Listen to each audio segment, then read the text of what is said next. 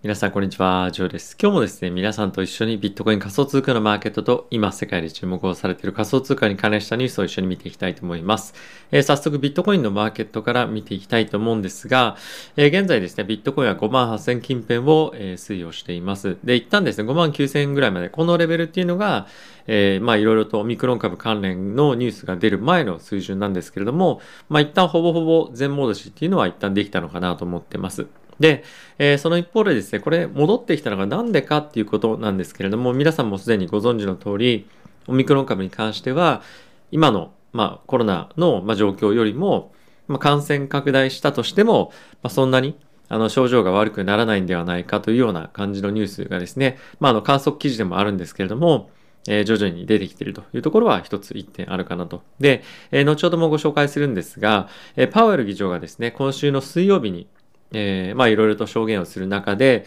えー、コロナとあとは、まあ、経済支援策っていうところの、まあ、関係性、今後の、え、動向っていうのを、まあ、話していくというような今現在トピックとなっているので、えー、そのあたりに対しての期待感っていうのも、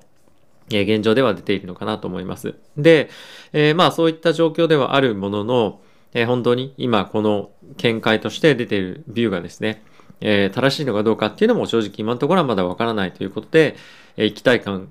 主導での、まあ、今上昇かなと思っています。まあ、引き続き、え今後はまだまだニュース見ながらの展開となっていますが、まあ、今の状況では、え6万抜けて、まあ、その後6万5千、え7万みたいな感じの展開っていうのは少し難しいのかなと思うので、まあ、今ちょっとここからは動きづらい展開には、えなってくるかなと思うので、まあ、引き続き皆さんどうするのかっていうのは考えていかなきゃいけないんですが、えー、まあ僕はですね、継続的に、まあ上がっても下がっても、あの、ポジションを積み立てていくというような、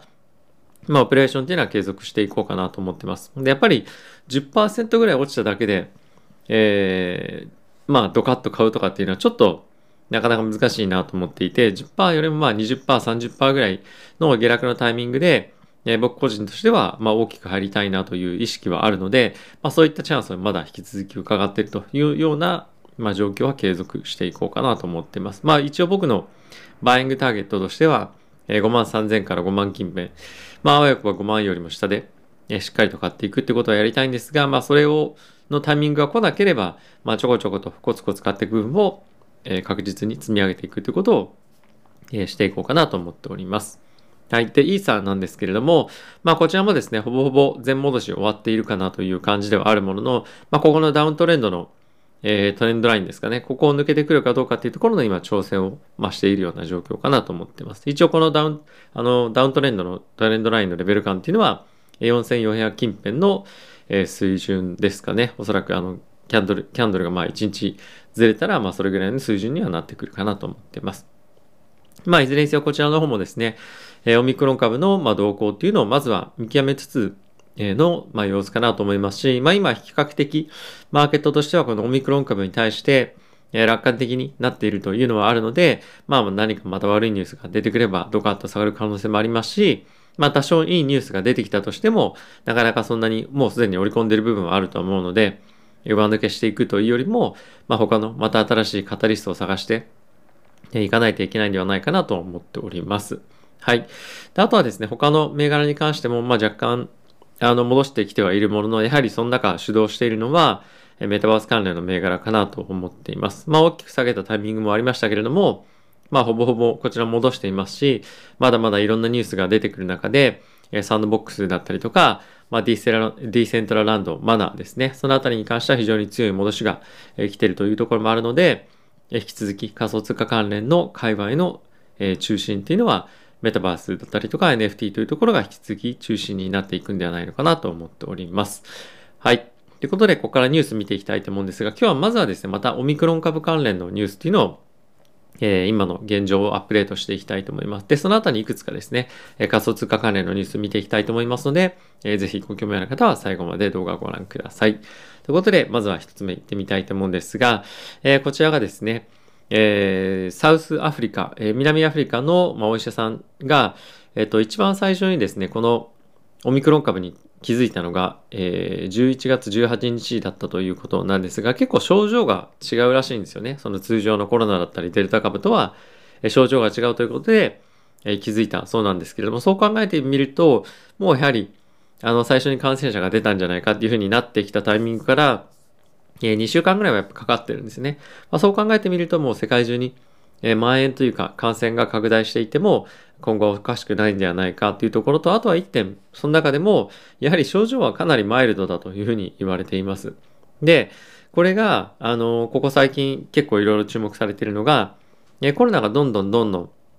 まあ、ミューテーションというか変異していくにあたって、変異すればするほど、どんどんどんどん毒性が、まあ、弱くなっていくと言われてるんですよね。で、このような傾向が、これも今回のミューテーション変異のだ、あの、プロセスの中で、えー、弱毒化していくようであれば、まあ、いわゆるその風邪だったりとか、まあ、そういった形にどんどんどんどんなっていって、コロナと一緒に生きていくみたいな世界が、まあ、待っているのかなっていうのは正直、えー、あるかと思います。なので、まあ、今回のこの内容によっては、あ結構もうコロナ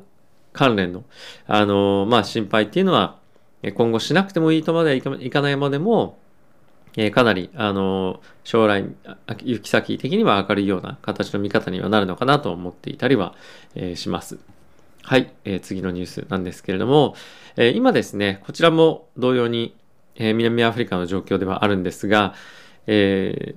ワクチンをしてない人に対してはかなり移りやすくなっているみたいで、え今ですね、病院に入院しているオミクロン株の感染者、もしくはそのコロナの感染者の10%がですね、なんとその2歳以下の子供になっているそうなんですね。で、え、これまであんまり見られなかった兆候だと思うんですけれども、やはり人々が外に出たことへの、え、まあ、弊害みたいな形になっているかもしれませんが、え、こういった形で約2歳以下、まあ、ワクチンを受けられない子供たちが、このようにして感染を拡大していっていると状況なので、今アメリカのバイデン大統領もですね、一応、えブースターショットっていうのを、えしっかりとしましょうねっていうような方向にえどんどんどんどん政策を進めていってるというようなことなんですけれども、えやはりワクチンをしている人としてない人で、えかなりやはり症状も違いますし、え感染のしやすさっていうのもかなり違うと。で、昨日はショーツでも、あの、お送りしましたけれども、3回ブースターショット、まあ3回ブースターショットというか3回コロナのワクチン接種した人と一度かかった人に関しては、このオミクロン株に対しての耐性は強いんではないかというようなことが、ワクチンサークルというですね、ワクチンの開発者の、まあ、いわゆるグループですね、方から発表がありました。なので、まあ、引き続き、ワクチンの接種をしていきましょうというのが、各国の対策となっていくんではないかなと思うので、今後も、このあたりしっかりと政策が進んでいくかどうかというところを注視して見ていきたいと思います。で、このオミクロン株に対してなんですけれども、これロイターの記事なんですが、えモデルナ、バイオンテック、まあ、モデルナ、ファイザー、バイオンテック、あとはジョンソンジョンソンですね。の、このまあ3社というか3グループがオミクロン株に特化したワクチンの開発にすでに着手をしているということらしいです。やはりまあそういったことでも、まあちょっと推測ではあるんですけれども、やはりこれまでの、えー、株というか、これまでの、まあ、ワクチンではもしかするとちょっと効かない部分もあったりするのかなと思うので、まあ2つワクチンを打たなきゃいけなくなるのか、まあ、もしくはさっき言っていたみたいに、ブースターショットで賄えるのかどうかっていうのは今後また分かってくることだと思うので、まあ、このあたり引き続き見ていきたいかなと思ってます。はい。まあ、ちょっと、あの、この開発に着手しているという事実が、えー、もっともっと感染拡大する可能性がありますよということなのか、まあ、さらにもっと踏み込んで言うと、えー、もっと弱毒化していると思っていたにもかかわらず、まあ、実はそんなことではなかったみたいな感じであれば、また大きくマーケットとしてはちょっとまあ、突発的なショックっていうのも可能性としてはあるので、このあたり、ちゃんとニュースを追っていきたいなと思っております。はい。であとはですね、えー、まあ今、オミクロン株非常に注目されてるんですけども、え、まだまだ今、世界のコロナの感染の中心というか、はですね、え、デルタ株ですよと。で、デルタ株の方が、まあ、もし、え毒性が強いとするのであれば、そちらに対して、いかにちゃんと対応していかなきゃいけないということが、あの、忘れられていませんかっていうようなえ、ことがですね、WHO の方からコメントが出ていました。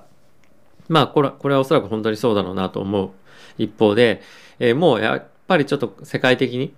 え、デルタ株だったりとかっていうところに対しては、あまりその警戒感っていうのがなくなってきてるというのもあるので、まあちょっとこのあたりは、ま、怖いというか、あの心配だなというのは一つ、えー、ま、考える点としてはあるかなと思います。まあその中でも、あの、コロナのワクチンしてても感染したっていう人も結構いるんですよね。今回のオミクロン株に関しては。もちろん症状は軽いんですけど。なのでまあそのあたりが、あの、どういうような関係性なのか、あの、今既存のワクチンじゃ、もうやっぱり本当はダメだったのかとかっていうのが、まあ、今後2週間で分かってくるので、いや引き続き、あの、みんな分からない中でいろんなニュースが出てきているので、このあたりはしっかりと追っていきたいと思っております。はい。で、まあ、そんな中、仮想通貨関連のニュースなんですけれども、えー、今、ビットコインがしっかり戻ってきてますよね、と。で、えー、今週の水曜日に、えーばあのパウエル議長が、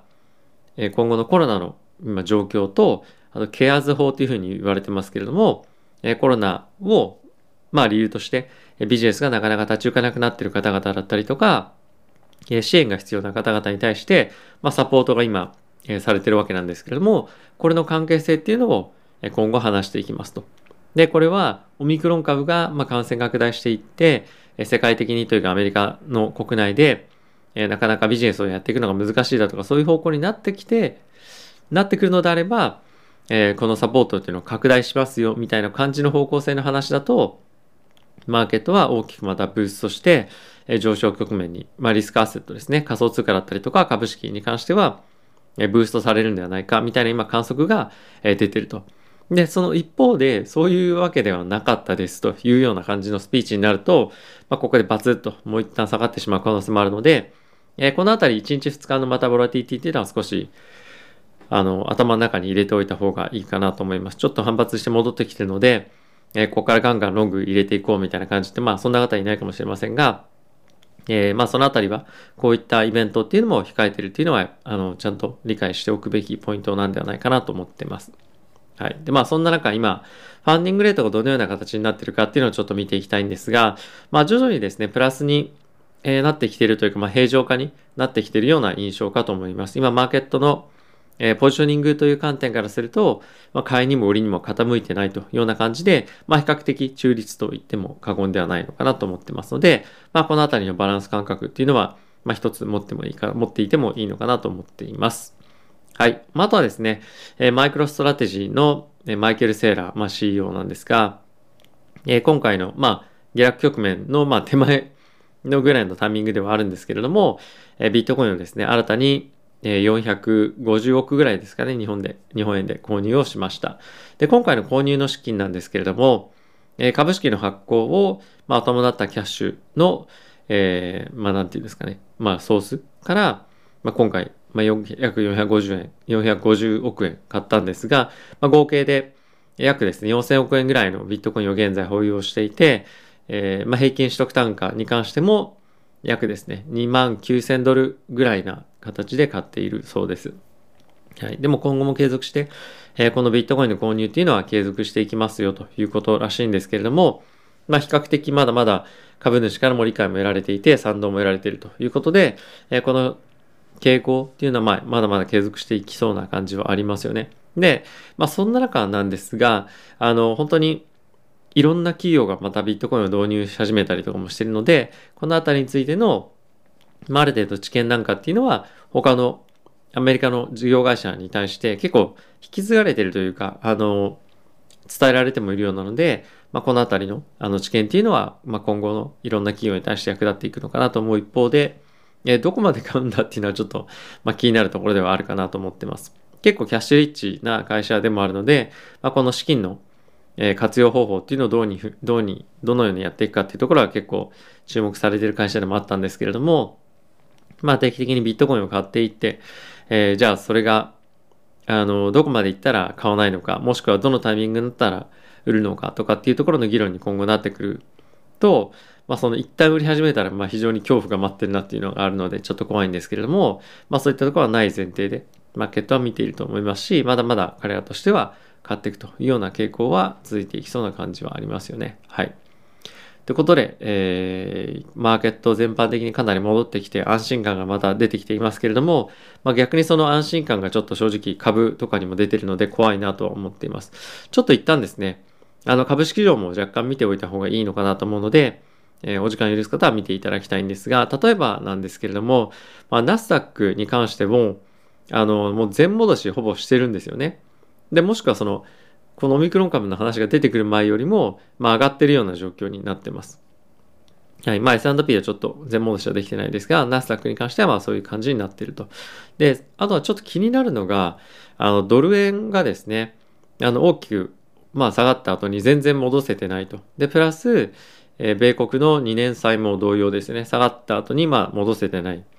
で、えー、10年債に関しても下がったんですが、まあ、その後、金利は戻ってないということで、まあ、株式上だったりとか、そういう、ちょっと、あの、まあ、先読みをしがちな人たちがですね、結構、まあ、先行して、えー、買い戻しているというような状況ではあるんですけれども、引き続きマーケットでは、やはりこのあたり金利だったりとか為替の動きを見ると、まだまだ警戒感っていうのは完全には抜けていないというところが、まあ、今の現状だと思うので、えー、ビットコインだったりとか戻ってますけれども、え、このあたりは、ま、金利だったりとかのマーケットの状況も、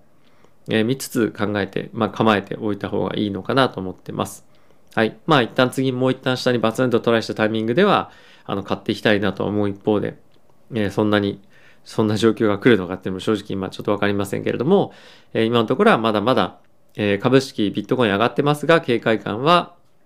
え残ってますよというのが現状ですというところは理解しておきたいかなと思ってます。こちらも一応原油なんですけれども、原油が下がった後になかなか戻せてないんですよね。もう今70ドル割れのところまで下がってきてしまっているので、まあ一応マーケットとしては、え、まだリスクが潜在的に残っている。もしくは、まあ、あの、もっと踏み込んで別の言い方をすると、ロックダウンというところまである程度ちょっと考えながらのポジショニングをしているセクターも、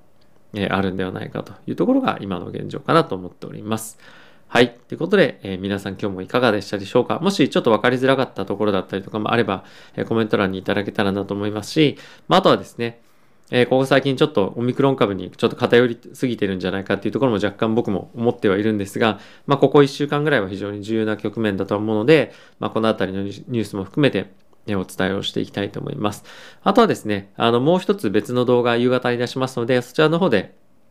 えー、仮想通貨関連のニュースをですね、中心にカバーしていきたいと思いますので、えー、ぜひ、えー、そちらの動画も見ていただけると嬉しいです。ということで、また次回の動画でお会いしましょう。さよなら。